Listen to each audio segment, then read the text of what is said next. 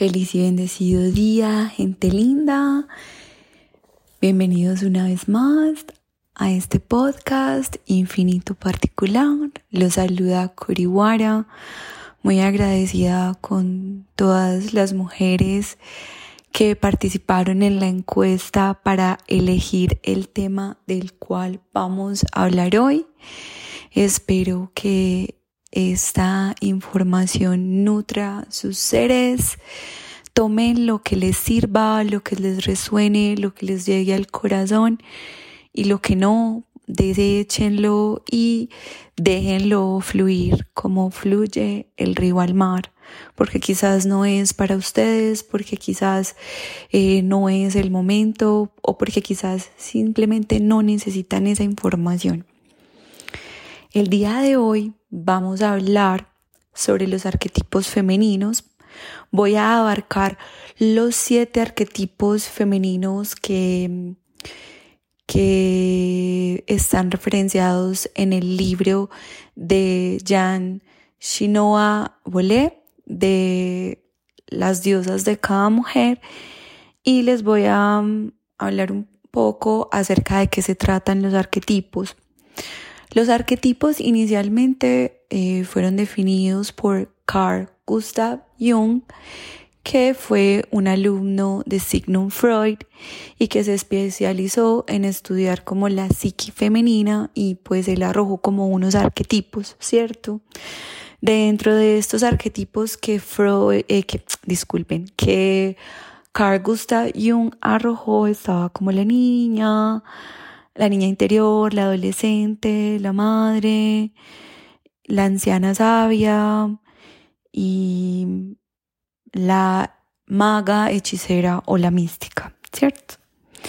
Bueno, em, yo quisiera como aportar también que estos arquetipos suelen ir cambiando a lo largo de nuestra vida según en la etapa que nos encontremos. Y hagan de cuenta que estos arquetipos son como un comité que habita dentro de nuestra psiqui o dentro de nuestra mente y pues cada una de ellas tiene su voz y sus opiniones y sus aspectos positivos y negativos. Entonces, bueno, sin más preámbulo, voy a, empezar a hablar de ellos. El primer arquetipo que voy a, mencionar es el de la doncella. Em, estos arquetipos están relacionados con las diosas griegas, entonces esta doncella está relacionada con la diosa Perséfone. Para las personas que no saben de historia, les voy a hacer un breve recuento de esta, de esta diosa. Esta diosa era la hija de Demeter. Demeter era como la, la diosa de las cosechas, la diosa madre. Y ella es raptada por el dios Hades, que se la lleva al, infierno, al inframundo. Y allá em, es raptada y pues eh, él la corona como la diosa del Hades, ¿cierto? Em, la madre, que es Demeter, ella la busca incesantemente y mm, hace una protesta ante Zeus para que su hija aparezca. Entonces, ante esta protesta, Zeus habla con Hades y le pide que haga que esta diosa retorne pues como a la superficie de la tierra, ya que su madre la está reclamando y como protesta pues no deja que nada coseche y pues había una época de hambruna sobre la tierra porque Demeter no concebía estar sin su hija. ¿Cierto? Eh, Ares decide como devolver a la diosa, pero antes de devolverla le da como unos frutos que ella se come y pues igual sube a la tierra.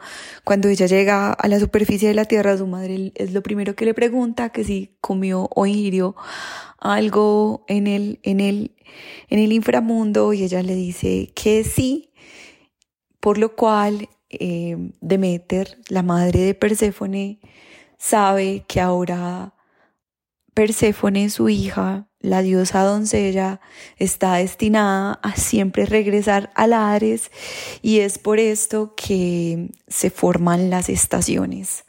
Cuando Perséfone regresa al inframundo, eh, comienza el invierno y cuando sale comienza la primavera.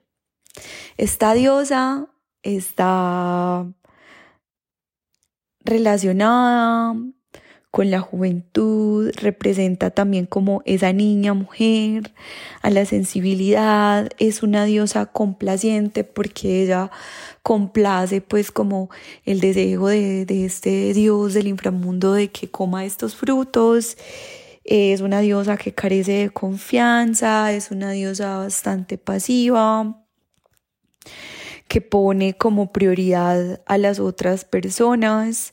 Está representada también por la adolescente y la niña interior, que todas las mujeres tenemos como esta mujer dentro de nosotras, que por obvias razones eh, pues carece un, poco de confianza en sí misma eh, y que pues es bastante sensible y representa como toda esta juventud y toda esta pureza pero en sus aspectos negativos está esta búsqueda de aprobación de, lo externo y esta, este arquetipo habita dentro de nosotras. Como ya les había dicho, pues estos arquetipos eh, pueden ser más marcados o menos marcados dependiendo de nuestra personalidad.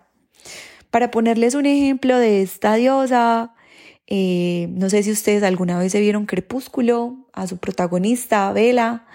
Eh, bueno, ella sería como una excelente o un excelente ejemplo de, esta, de este arquetipo de la doncella. O Blancanieves también, que es supremamente complaciente. Bueno, vamos a proseguir. No sé si les quede claro. Si tienen alguna duda o inquietud, me pueden hablar por mi Instagram en un mensaje interno que yo con todo el amor se los voy a responder. Bueno, el segundo arquetipo está relacionado con la diosa Afrodita. Es la sacerdotisa sexual o la amante. Esta diosa o este arquetipo encarna ese deseo de la mujer de conectar con el placer, con la pasión, con la seducción, con el amor. Es, ella instintivamente desea procrear y está más centrada en procrear que en cuidar. Le gusta ser el centro de atracción y le gusta como todo lo que está relacionado como a los placeres, lo cual no está mal, eh, porque esta diosa nos conecta con esa parte que estuvo relegada por muchos milenios en la mujer, que fue esa, esa capacidad de sentir placer sin culpa. ¿Qué pasa con este arquetipo? No soy, no soy feminista, mm, pero sabemos que hubo un gran adoctrinamiento de la mujer por parte del patriarcado, en donde este arquetipo fue totalmente pornificado y fue totalmente evocado a que ella estuviera siempre en pos de darle placer al masculino o de darle placer como a su compañero y olvidarse de sus necesidades internas. Entonces, esta mujer, por este adoctrinamiento, tiende a establecer relaciones superficiales y a callar su voz interna para atender las necesidades de su compañero. Y pues este arquetipo es del cual he estado hablando en el, en el último podcast y en algunas de mis publicaciones de Instagram porque en estos momentos, debido a que hace algunas décadas la mujer ha retomado el poderío sobre su cuerpo, pues ha querido otra vez como reconectar con el placer, con esa pasión, con esa seducción, pero debido al adoctrinamiento que hemos tenido por parte del patriarcado, este arquetipo ha sido totalmente pornificado, por eso la imagen de, esta, de este arquetipo, de esta, sí, de esta amante, de esta sacerdotisa sexual, ha sido como pornificada, eh, solamente centrada como en sus zonas erógenas, labios más grandes, senos más grandes, eh, glúteos más grandes. Entonces ahí la mujer es donde deja de reconocer su cuerpo natural y armarlo como total, como es totalmente y empieza como a recurrir como a todos estos procedimientos que bueno, no soy nadie para juzgarlos, pero como hasta qué punto estos procedimientos estéticos están realmente relacionados como a nuestro amor propio o, o hacen parte de este adoctrinamiento del cual hemos sido víctimas desde que somos niñas y que a veces pues como que no reconocemos porque ha sido como lo han hecho ver tan natural que literal pues como que no reconocemos que ahí está, ¿cierto? Bueno, creo que ya queda claro como este, este arquetipo, el arquetipo del amante, la sacerdotisa sexual que está íntimamente relacionado con Afrodita y para que tengan como ejemplos claros de personajes que pueden estar relacionados a este arquetipo. Está como por ejemplo Samantha de Sex and the City. No sé si alguna vez siguieron esa famosa serie de HBO. O, por ejemplo, Marilyn Monroe, que también es un ejemplo supremamente claro de una mujer que fue hipersexualizada, pornificada, que olvidó totalmente sus, sus necesidades y que fue una mujer que estaba ahí solamente como para generar placer y, y complacer a los hombres, a pesar de que era una mujer supremamente inteligente, pues como que no dejaba de caer como en este adoctrinamiento tan fuerte del cual hemos sido víctimas. Y bueno, para seguir adelante con estos arquetipos que más adelante pues voy a volver a, retomar este arquetipo y voy a hablar un poco más con, con respecto a él, pero les quiero explicar los siete arquetipos. Está el arquetipo de la mujer cazadora, está relacionado con Artemisa, y este arquetipo es la mujer que cuida de sí misma.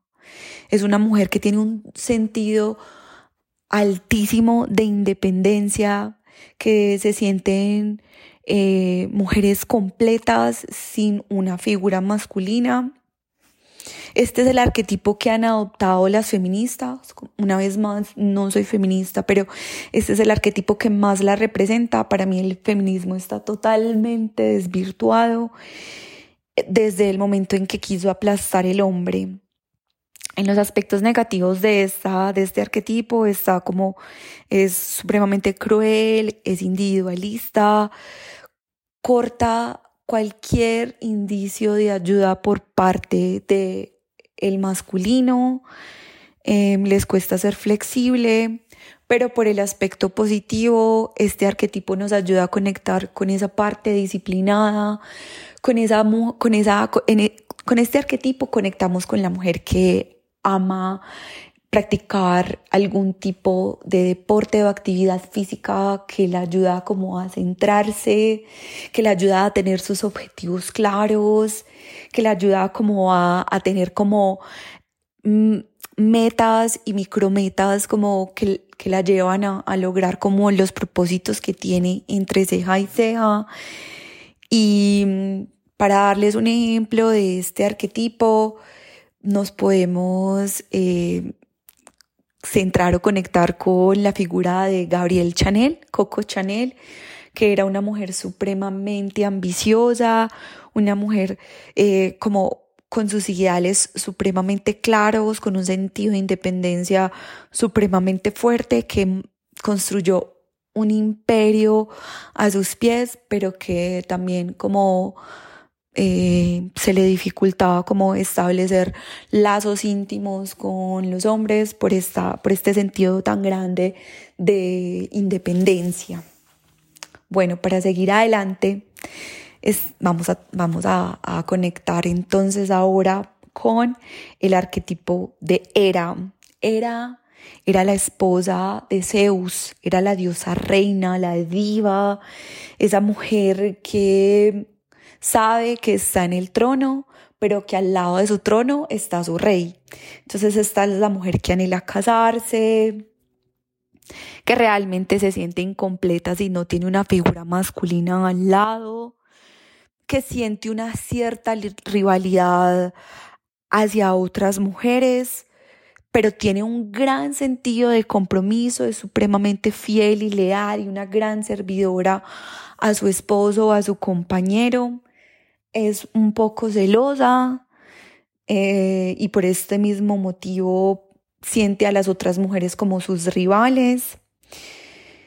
Eh, por el aspecto, el aspecto negativo de este arquetipo es que el hombre se devuelve como en el centro de su vida y pues como que todo gira en torno a su compañero, lo cual pues no está mal, pero ella pierde el foco porque literal pues se vuelve como el centro de, de toda su atención, olvidando como sus otros aspectos, ¿cierto?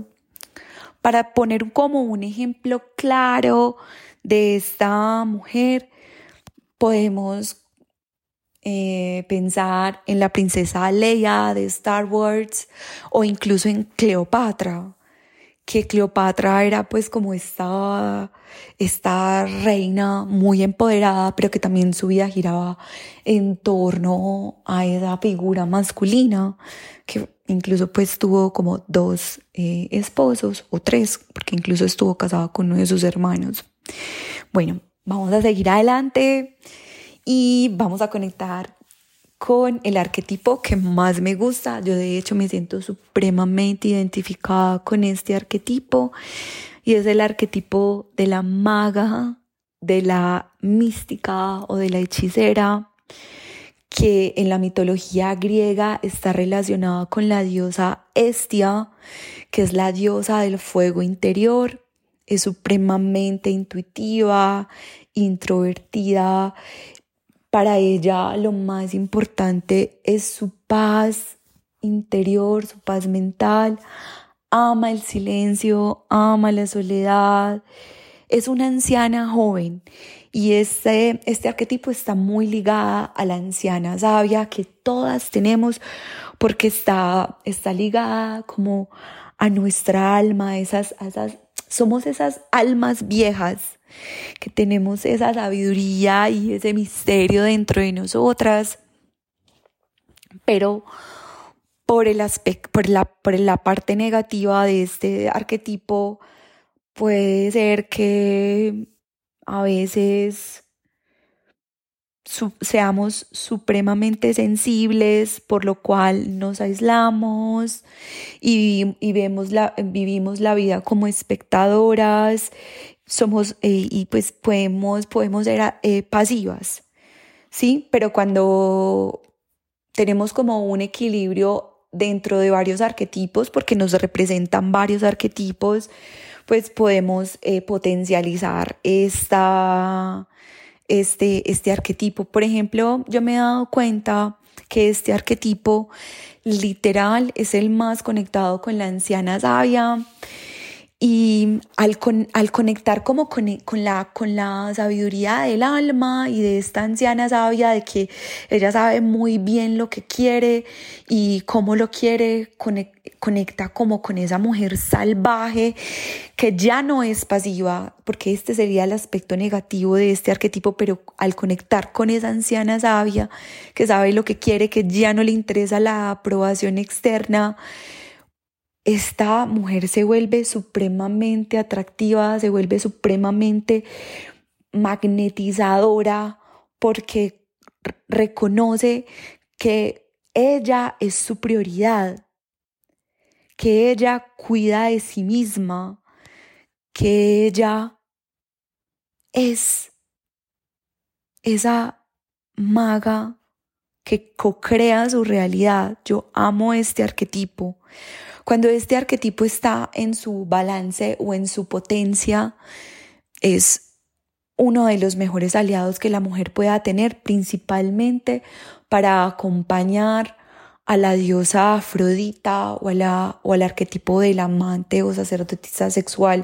O sea, son el complemento perfecto. O sea, cuando una mujer que de pronto está más, tiene más marcado su arquetipo Afrodita o tu arquetipo de amante, para equilibrarlo, es supremamente importante que, que conecte con este arquetipo de la, de la mística, de la maga, de la, de la anciana sabia, de Estia. Bueno, vamos a seguir adelante. Y sigue la diosa madre de la cual les estaba hablando inicialmente al inicio de este, de este capítulo, que es Dimeter. Ella es la diosa de las cosechas. En la mitología griega. Es una diosa nutricia, que es esa, es esa madre, es esa, es esa madre o es ese aspecto que representa el instinto maternal, donde su foco de atención está, está en sus hijos, es una diosa generosa, es un arquetipo comprensivo, es un arquetipo que compasivo, que está lleno de amor. Eh, es una madre, es como es todo ese aspecto maternal que todas las mujeres tenemos, algunas en mayor o menor medida. Por ejemplo, yo canalicé este arquetipo de la madre eh, para crear mis hijos libros, mi, mi, y mis hijos proyectos cuentos de una maga blanca y yo me siento súper nutricia con, e, con estos hijos porque a través de estos hijos es que yo comparto como parte de la sabiduría que siento que, que puedo compartir con las personas que me leen, ¿cierto?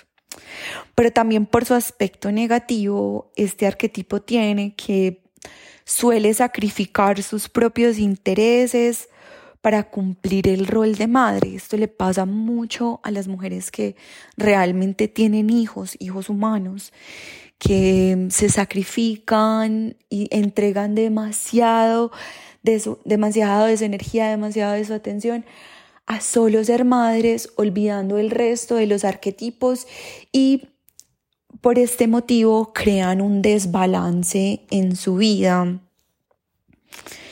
lo cual pues como que obviamente al entrar un desbalance no es positivo, ¿cierto?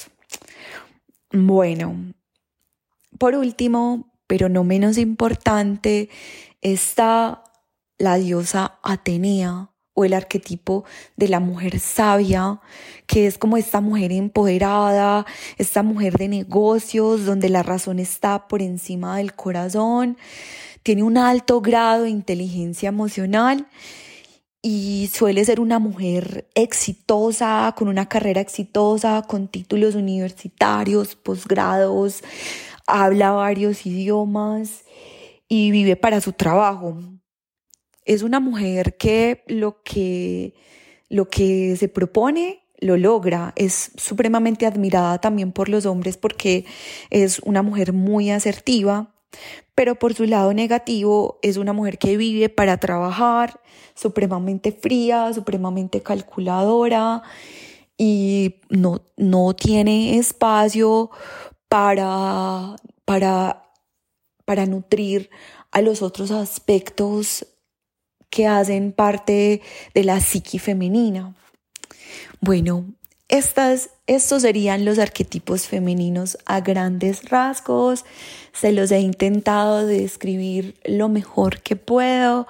Por favor, coméntenme, ya sea aquí en, en, en los comentarios del podcast o en, mi Instagram, cómo les ha parecido. Eh, si les ha gustado, si desean más información. Les voy a dar eh, los libros bajo los cuales pues yo me inspiré para, para tomar eh, información y, e interiorizarla, que son las diosas de cada, de cada mujer de, esta, de la autora Jan Shinoa Bolé. Y obviamente los arquetipos de Carl Gustav Jung.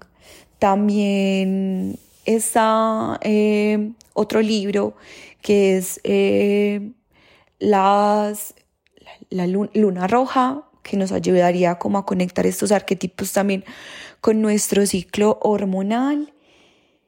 Y como lo prometido es deuda, quisiera centrarme una vez más en hablar un poco más con respecto a los arquetipos de la amante Afrodita o la sacerdotisa sexual y de Estia.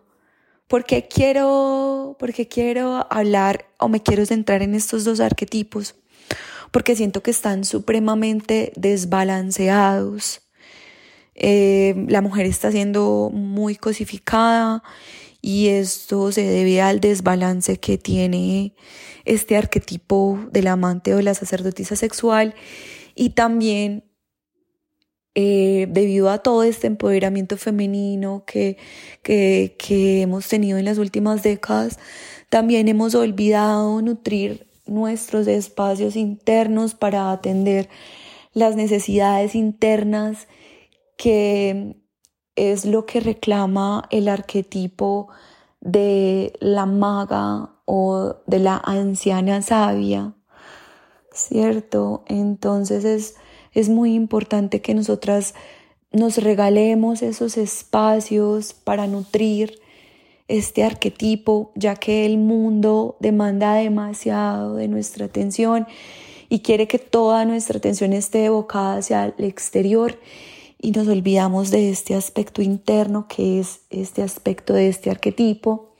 que como ya les había dicho, estos arquetipos son como un comité que habita en nuestra mente o en nuestra psique y al no escuchar eh, estas voces eh, nos vamos negando a los aspectos positivos que tienen estos arquetipos para darnos.